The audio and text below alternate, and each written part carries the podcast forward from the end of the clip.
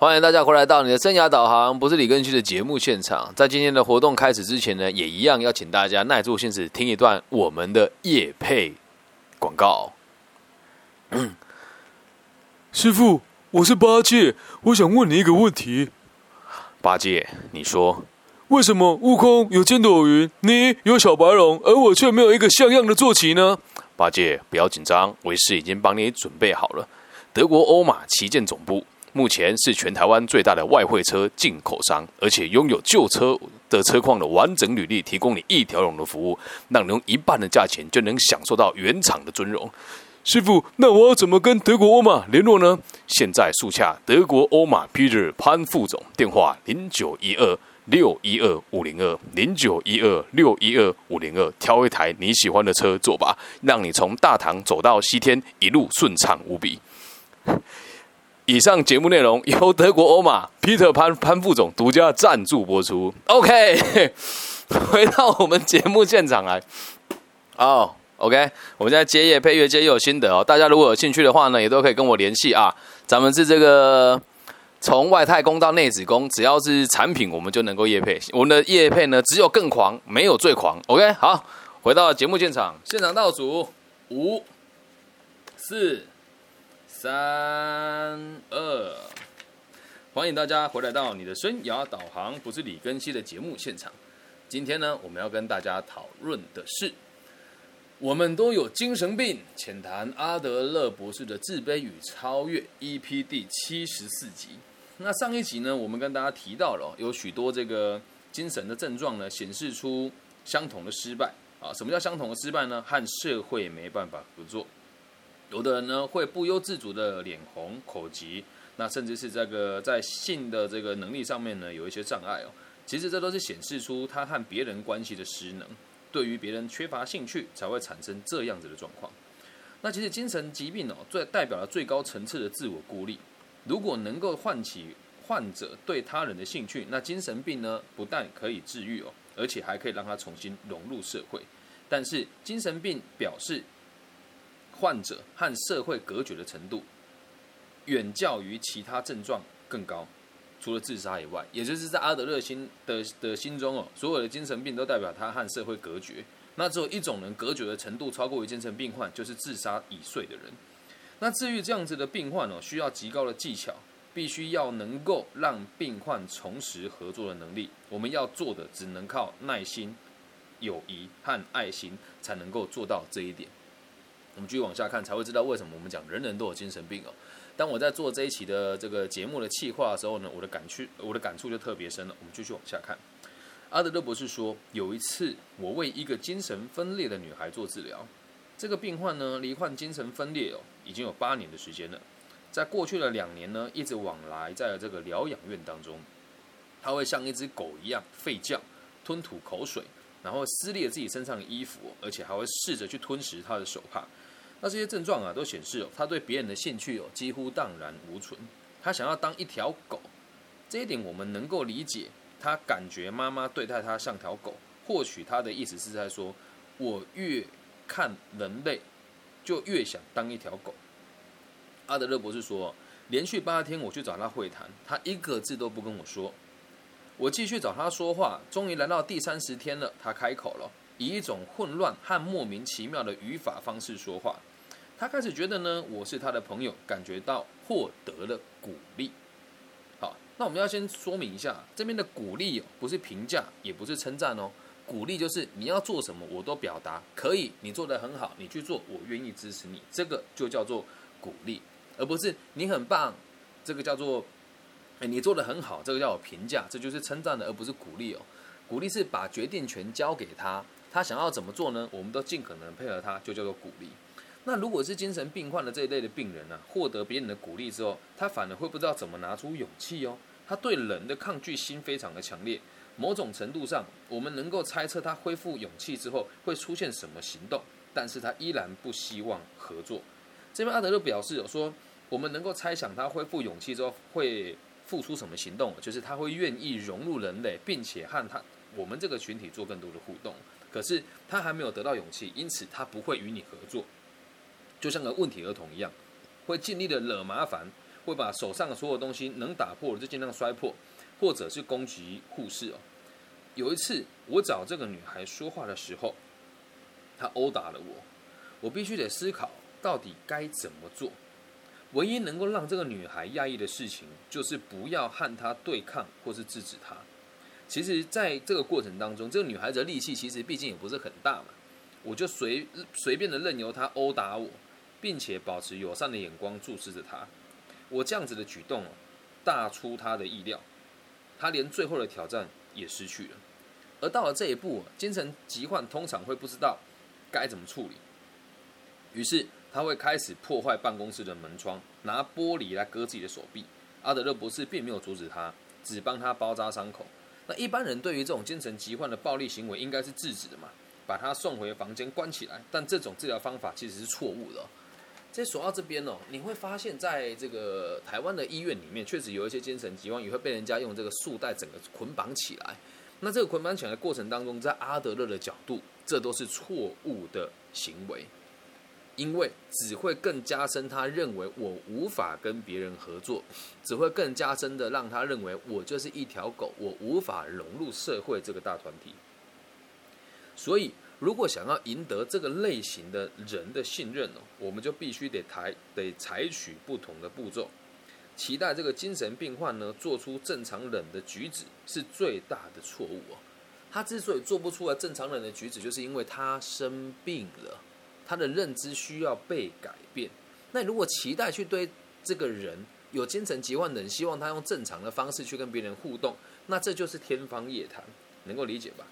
而偏偏哦，每一个人呐，只要遇到精神疾患呢，你就很容易被激怒，因为他们的举止异于常人。他们不吃东西，撕破身上的衣服，或者是这个乱咬人哦，随便他们去，他们爱怎么做都可以，懂吗？我们只能让他们去做，除了这样子的方式，我们没有其他方法可以帮助他们。那一定有人说，那照你这个逻辑讲的话，就放任他们这样伤害自己吗？其实从某种程度上来讲，如果今天一个个体走到了想要结束他自己生命的这个意图哦，从个体心理学上来讲，我们也只能做到课题分离啊，那是他自己的决定啊。这也不是消极的做法，我们尽可能的提供选项给他。至于他想要用什么样子的选项来进行他的人生，也是他的自由，理解吗？但在这里，阿德勒博士并没有做过多的这个介入。可是站在我自己的角度，嗯，我认为个体心理学融合到现在的人生跟社会当中，这一点也是相当重要。当一个精神疾患或是拿自杀这个议题来跟你谈的这个对象哦，你觉得他真的是想要自杀吗？他如果真的想要自杀，他还会想你谈吗？但如果今天我是智商心理师，我讲出这样子的话，我就得为大家负责。曾经我在马祖担任这个心理辅导的工作的时候，就有这么一个个案问过我说：“你难道不怕我自杀吗？”他这样告诉我：“哎，我说兄弟，我当然怕你自杀。一旦你自杀了呢，我报告就写不完了。但是。”今天手长在你的身上，脑子也长在你的身上。我们每一件事情也都做了，包含你说你心情不好，想要回回这个离开这个小岛，回到台湾来看看你的女朋友，我们也安排放假给你了。你说你晚上站哨的时候，听到这个呃你的邻你的旁边的同事啊在讲电话，想他女朋友的时候，你会跟着哭，我们也不让你站夜哨了。再加上你说这个。呃，需要休假的时间来平复自己失恋的心情，我们也都做到了。而你现在告诉我你还想自杀，那我只能告诉你，我们已经尽了各种可能让你理解，我们愿意协助你，而且也给予比一般人更多的关怀了。那如果此时此刻你还是使用这种方式来告诉我说你想要自杀的话，那你觉得我还有必要去理解你跟同情你吗？他说。你这种助人工作者怎么能讲这种话？我说我从来都没有说过我是助人工作者啊，我做的是心理辅导。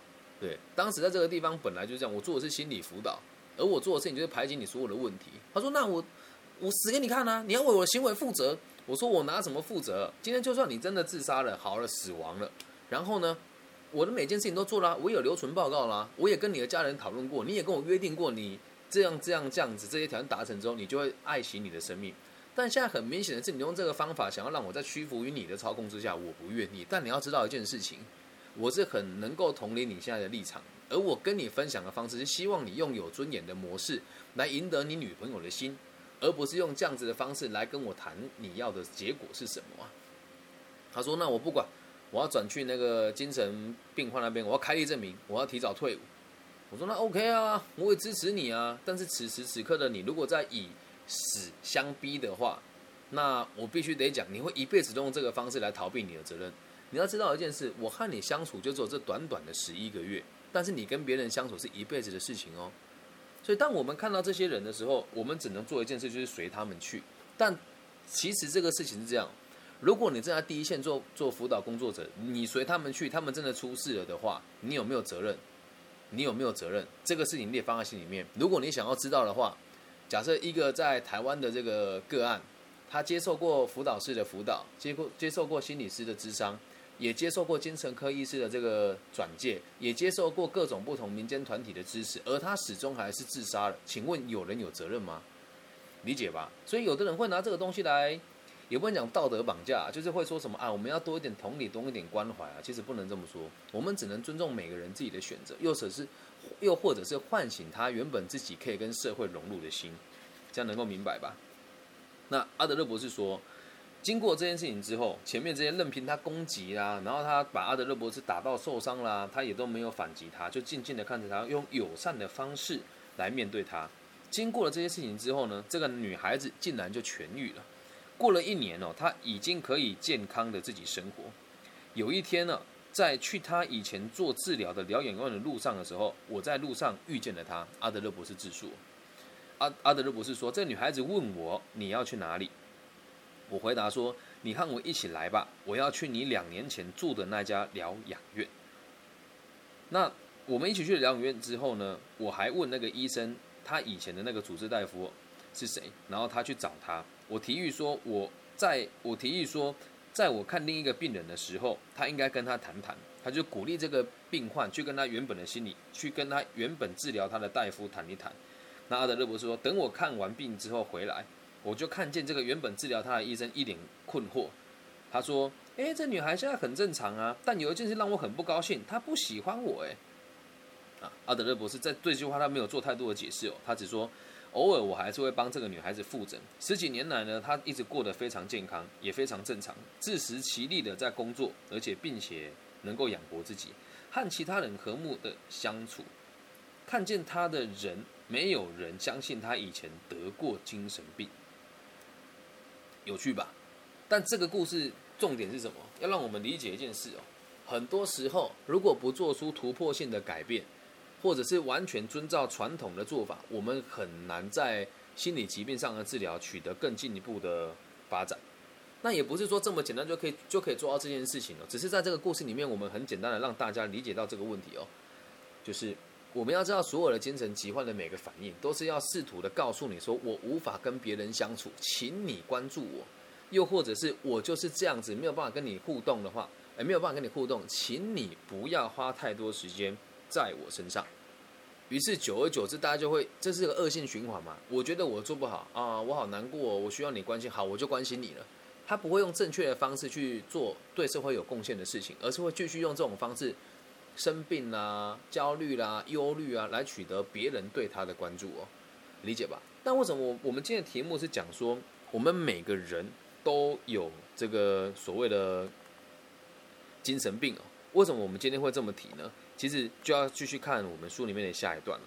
下一段是这么说的：我们举了两个例子，这是在我们现实社会当中最常、最常，我认为啊，我自己认为最常看到的两种精神的疾病，一种叫做夸大妄想症，另外一个呢叫做忧郁症。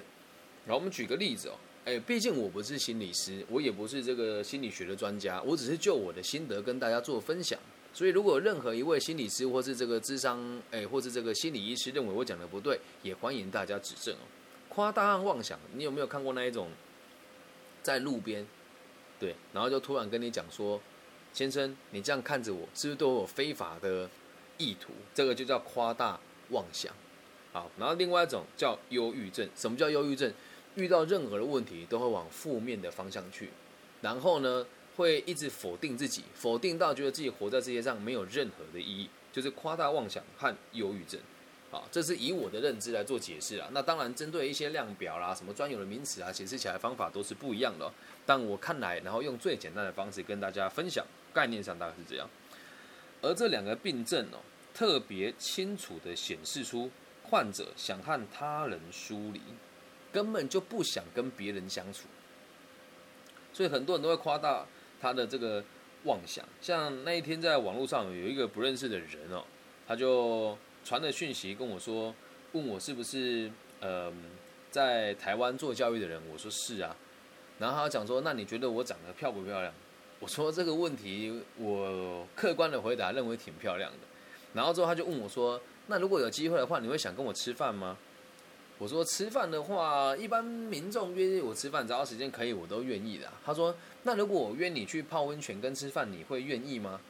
我说，嗯，这件事情确实很难回答，我跟你不认识嘛。但如果在于你情我愿的状况之下，也在于你愿意坦诚，而不没有任何的非法的意图，在这个公众的场合泡汤吃饭，我觉得是可以接受的、于是他就竟然，这是真的哦，这最近发生的事情哦，也也有一阵子了，他就截这个图，去跟他的朋友说，李庚希老师说他不排斥跟我泡温泉吃饭，我觉得他好恶心啊啊！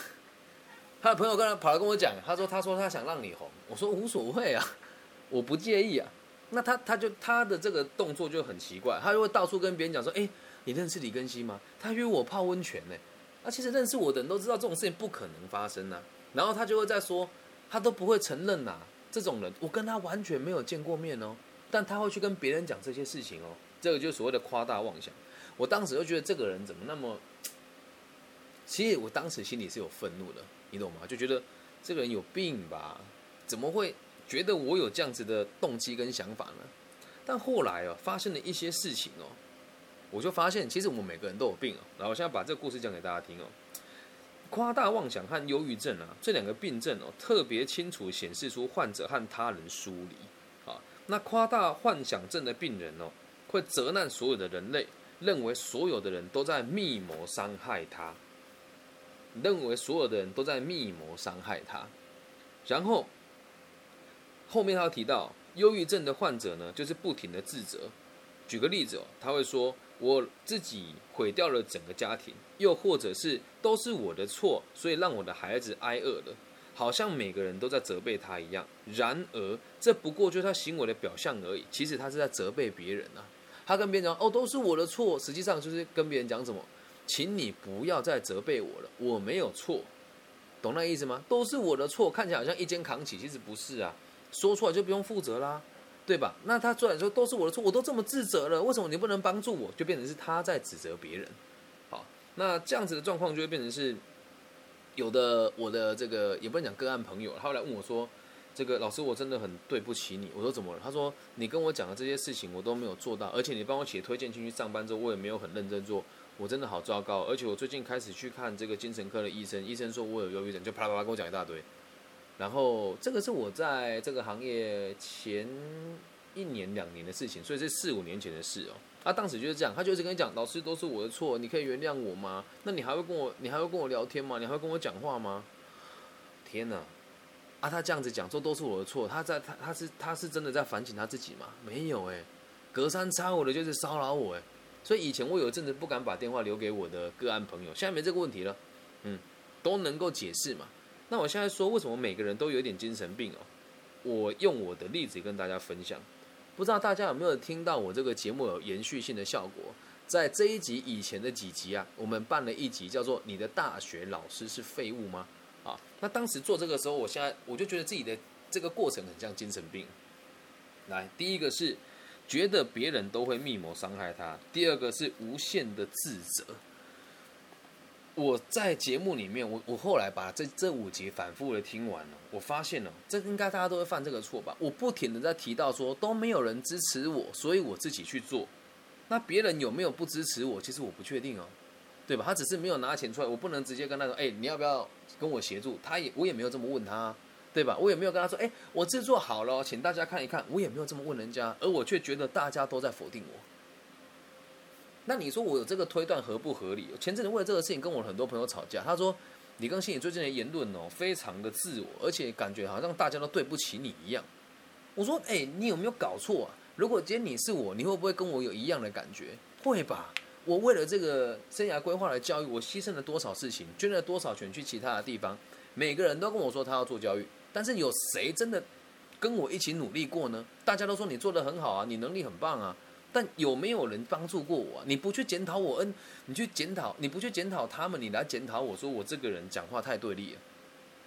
但后来回家我想一想，也对啊，我有没有真的很真实的去跟对方讲说，我现在需要多少时间，需要多少资源，我想要你怎么协助我？没有啊，啊，人家怎么会知道你要的是什么？所以当时的我其实老实讲，跟别人梳理哦，这也是正确的。从某种程度上，我不喜欢跟这一些做事情表态暧昧的人产生合作关系。但我如果直接拒绝他们的话，又会显得我自己好像格局很小，就用这样子的方式，用很暧昧的方式来表达说，好像大家都说要帮忙，其实真正的说法就是，我觉得大家都在害我啊，叫我做事又不给我钱，我觉得大家都在害我啊。那这个是不是我夸大幻想出来的呢？对啊，我没有确认过，哎，对吧？这都是我自己感觉的耶。所以当我要重新去问这一群人的时候，他们就跟我讲说：“哎呀，其实也不是啊，因为我们也不知道怎么协助你啊，而且你能力那么好，但就让我们觉得你你不需要帮助啊。你就看你的节目都一个人做，然后你每次都说啊你需要帮助，结果你又跟大家讲你不缺钱，那你要我们怎么做啊？理解吗？所以每个人都有这个过程，但我们不能去放大这种对社会跟对自己的误解啊。”理解吧？然后再第二个状况叫做无限的自责啊，这个其实在比较在我周遭比较有能力的叔叔伯伯也都跟我讲过这件事情哦。我在他们面前哦，都会讲说：“哎呀，这个做不好都是我的错。”然后就有个伯父跟我讲说：“你以为讲一句不是你的错，你就不用负责了吗？你以为讲一句不是你的错，你就不用负责了吗？你三十岁了。”他们会这样跟我说。但在别人眼中啊，总会有这种异性角色跑出来跟我说啊，好了，没关系啊，更新也尽力了呀，他也不是故意的啊。那我会不会食髓知味？会啊。那当我就说我真的觉得能力好差，有时候也都在反讽别人啊。我有时候也都在反讽别人啊。有一次去某一个机关团体开会，我是这个机关团体的这个组长，我们是一个委员会。然后呢，就有人说这个我们这一组啊，就是实际上的产出很差，然后因为组长的领导比较独断。所以导致组员都不愿意出席，然后我当时就说，我能力真的是太差了，对，就是差到我一个人提出十几个提案，对，然后大家还不愿意认同，我还一个一个去跑去这些委员家里跟他拜访，没有人愿意接我的电话，对我真的觉得自己做的很差劲。但我讲这句话说，我真的有在反省我自己吗？别傻了，怎么可能？我在反省的是他们呢。反过来讲，就是我都做到这个地步，你还不喜欢，那你要我怎么样？对吧？那当在那当下的时候，其实我讲过这这句话，也是有一种立场，是我想让你们知道我很可怜，我想让你们知道我很可怜。而在年纪轻一点的时候，真的会入戏哦，就会觉得都是我的错。像我大学的时候劈腿被抓到，啊，那故事很长，我就不讲了。我当时就觉得自己有忧郁症了，我就把自己弄得很颓废，弄得很像很可怜，然后大家都欺负我，别人欺负我之后，我就在人家面前掉眼泪。我也过过这种生活啊。你说我这么做是在检讨我自己吗？没有，我心里面的恨是说你们怎么都没有一点点的愧疚感，你们怎么能够这样对待一个年轻人？你们怎么能够伤害我？所以我们每个人都有一点精神疾患，对吧？只是你有没有放大它来做这件事情啊？有没有放大它来让你的人生达到目标，对吧？那我们再换一个方法讲，嗯，也是刚好在这个节目跟大家做一个小小的分享跟自白啊。我在很小的时候，因为有 ADHD 嘛，就是过动症。然后呢，因为家里的经济环境也不是那么的好，有时候呢就会做一些这个义务的这种，人家所谓的，当时也没有讲智商跟咨询，就是有一些医生啊、心理师专家跟你聊天呢。然后这个这个状况一直维持到我初中，然后到高中的时候又遇到了同样一群人，如果我没记错的话是同一批老师哦，他就问我说。更新，你有梦想吗？好，他们都会认为这样没有现实感。我说，我还记得我当时说什么？我说，我想要成为一个靠嘴巴赚钱的人，然后我要月收入超过十万。同时我要让台湾呃，我我要让很多人都记住我是谁。嗯，然后老师就跟我说，哎，不是老师吧？就自己跟忘记就跟我说，那你不觉得这个想法这个想法很不现实吗？你觉得他这个评估是不是正确的？是啊，是正确的啊，在他们这里，他认为我不现实啊。就时至今日，还会有很多我的心理师朋友，他们都是出自于好意啦，我觉得也没有不好。很多心理师的朋友都还会跟我说：“庚希，你会不会觉得自己很燥？”我说：“哈，燥是什么意思？”当我去理解“燥”这个意思，就是，呃，你对于某些东西的这个现实感是抽离的。那当然，有一些人会抽离的很离谱，但我觉得我没有那么离谱了哦。像有些人就说：“啊，我要寄信给川普啊，这就是离谱了，对吧？”那我如果我我如果今天跟你说，你看我一个三十几岁的人，你在一个社交场合看到我在跟别人讨论事情，然后我跟别人说，啊，至于这个事情，我觉得我可以先动用我身边的人脉，然后去理解这个状况之后，看他需要多少钱啊，一百两百那应该不是问题，而我们集资应该凑得到。那如果真的需要疏通或是请一些艺人协助帮忙的话，我也可以请这个泼火的主唱跟之前在大陆区很红的这个。不服哥沈毅来做协助，那一般人就觉得啊，你这个人神经病，你怎么可能认识这些人，懂吗？所以，当我们对彼此的认知不够的时候，我们就很有可能被会误以为或者被误以为你是神经病或者精神疾患。但我们不需要去放大它，回归到根本哦。就像我这个样子啊，我现在跟大家讲说，我想要让世界和平，让老有所终，少有所长，壮有所用。我原本只有想说在台湾跟大陆这个我比较近的区域而已。后来想一想，哎，不对啊，现在。会听我节目的人遍布世界的每个角落，有新加坡，有马来西亚，有巴西啊，有越南，有柬埔寨，有美东美西啊，然后这个欧洲国家，那就觉得也很妙。那我现在如果跟大家讲说，如果你对我认识不多，我说我的目标是能够让全世界每个被我接触过的人可以过得更稳定，那还不就是人家所谓的优越目标？所以当别人这样看我说，我觉得也很正常啊。如果你理解我不多，我讲出这东西，你也都说我有造证嘛，对吧？那这个东西我们就必须得回到根本，每个人都有点不一样。那之所以人家我们有疾患哦，是因为我们和别人不一样了，而且不一样的很离谱，就离峰值嘛。再来，你造成别人的困扰了。所以当一个人再怎么奇怪，他只要不造成别人的困扰，那就是他的自由啊，那就是他的自由啊。谁又说我们非得跟每个人都一样呢？谁还没点小毛病呢？对吧？那如果像你听到就说哦，对，好像是诶，那你为什么还要去放大？大家都说我好像有精神疾病的这个问题。如果人生的方向往这个地方去哦，就完全都没用了。那这个没用是指责吗？其实也不是哦，因为社会本来就是一个非常温馨的存在，基本上只要有人倒下了，就一定会有人过去扶持他，这是人的本性。所以，当你真的无法坚强的时候，你可以讲啊，你不要逞强嘛，不要跟别人讲说都是我的错，没有用啊。你要告诉别人，我需要协助，而且需要什么类型的协助，这样才叫具体的沟通，理解吗？那如果今天呢，本来人家一个好好的人来跟你协助的时候，像之前就有，我之前就有一次这个样子哦，当时要跟我前妻离婚的时候，心情真的特别差。然后某一天哦，游泳完起来之后，就觉得心情还是很差，开车经过一个身心科诊所。对，然后我就看到他什么啊，反正名字我就不说了。我就在门口看，我在远远的时候看到这里面怎么看起来都好像瘾君子啊。后来才知道这个地方有在做这种戒毒门诊。他虽然是身心诊所，但大部分都是戒毒门诊。我来挂号，他很讶异啊。他说：“啊，先生，你有什么困扰吗？”我说：“我觉得我很焦虑，而且因为有某些事情让我变得我很负面、很悲观。”他说：“哦，那你有睡不着吗？”我说：“有时候。”嗯嗯，那你现在心情不好之后很容易易怒吗？我说会。他说你会总你总会觉得很自责，什么时候往自己身上身上扛吗？我说对啊，我总觉得自己的错。哦，那你现在这样可能有一些轻微的忧郁症的倾向，但我还不能确定哦。那不然这样好了，我先开点这个镇定的镇定的这个药给你吃啊。我说你才跟我聊天聊不到三分钟，你就跟我讲说我有这个倾向，然后你要开药给我吃。但你要知道一件事，今天是因为我很自我。如果今天我我。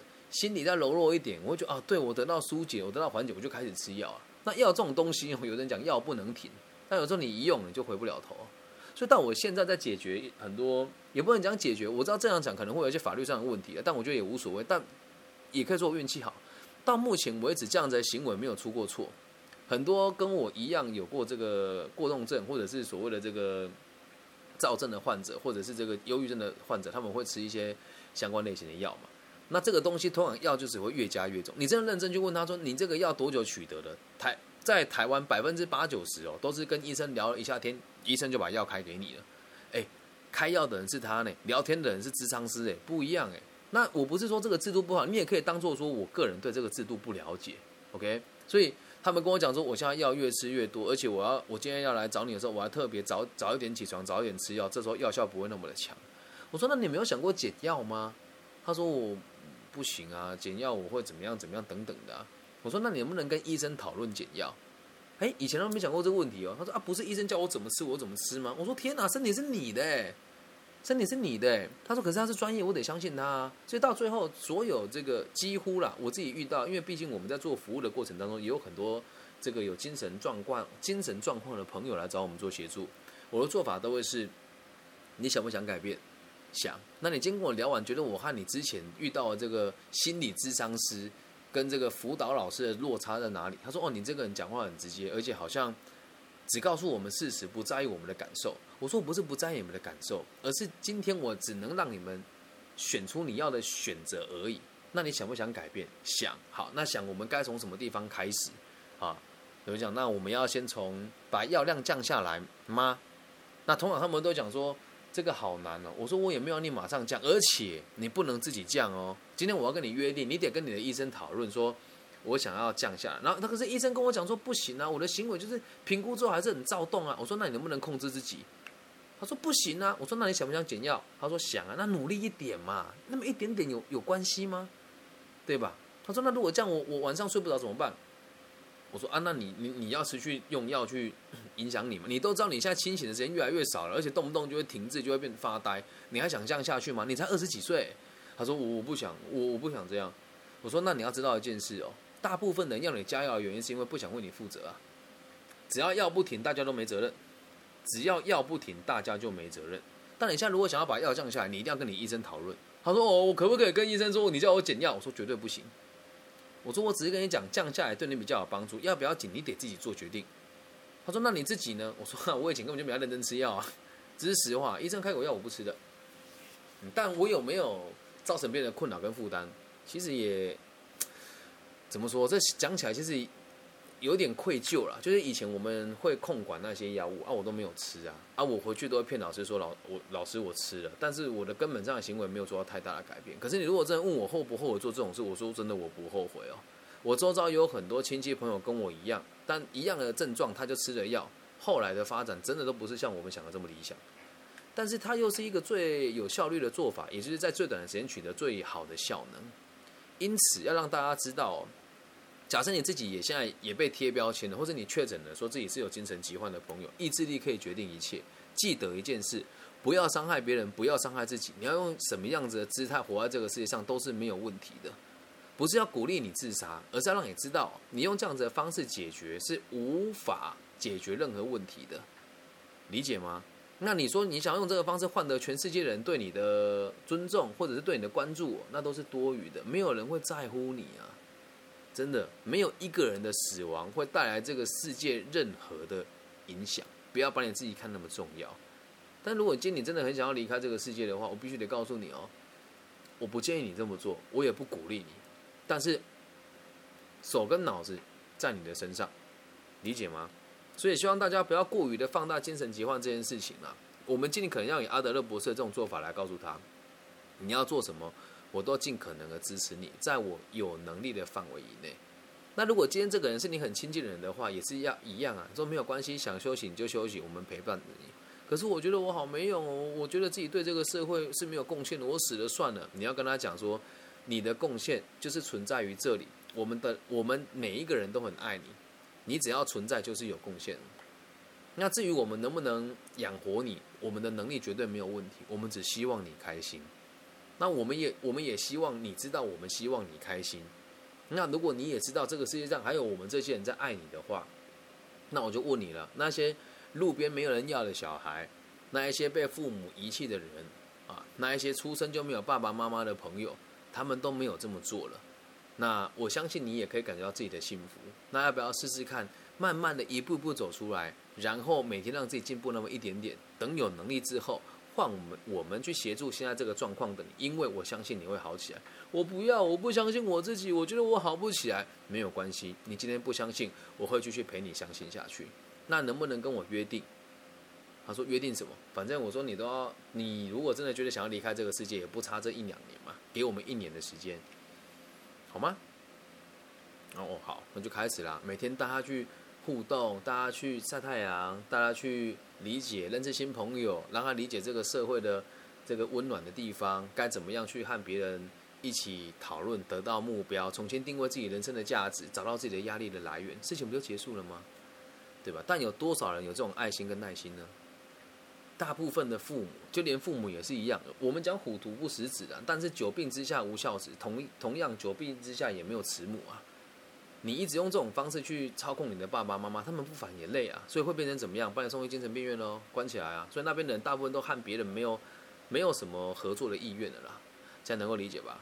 所以希望大家不要再拿精神疾患来贴自己标签。每个人心里面都有贪念的时候，每个人心里面也都有自责自责的时候，每个人心里面都会有所谓的假设别人伤害你的时候，但这些东西都很正常，不要排斥它，勇敢的面对它。当有这些念头的时候，告诉自己，我能不能自己解决？只要回到一个原则就好，就是我能不能对这个社会有帮助？还有，我现在这么做会让我更开心吗？这样了解吧。以上就是这一节全部的内容哦。希望大家如果听了之后觉得蛮有蛮有趣的，可以帮我分享、按赞加订阅。那如果是大陆区的朋友呢，帮我在留言区留言，我都会来看。那害羞的朋友可以加我的微信号，我的微信号是 B 五幺五二零零幺。那如果是这个大陆以外的朋友，在你常用的搜寻引擎当中搜寻我的名字，我叫李更新，木子李，甲乙丙丁戊己更新的更，王羲之的羲，就可以找到我联系方式啦。那期待收到大家的这个来信。那你有任何的问题呢，都可以私讯我啊，透过 Facebook、透过 IG 或是透过微信。那只要 OK，时间可以，我就会制作一集提供给你们来参考，好吗？我爱你们，记得帮我五星订阅加好评。目前本排目 本节目在台湾区域的排名，以心理学来讲有常态现在前十名，但我希望可以让自己进到前五名，进而去协助到更多不同的朋友，让台湾这么自由的心理智商界有一个以娱乐性的方式，没有这个认证的方式的这个新的想法来冲击这个地方的视听，好吗？就这样，我期待收到你们的评价哦，爱你们，拜。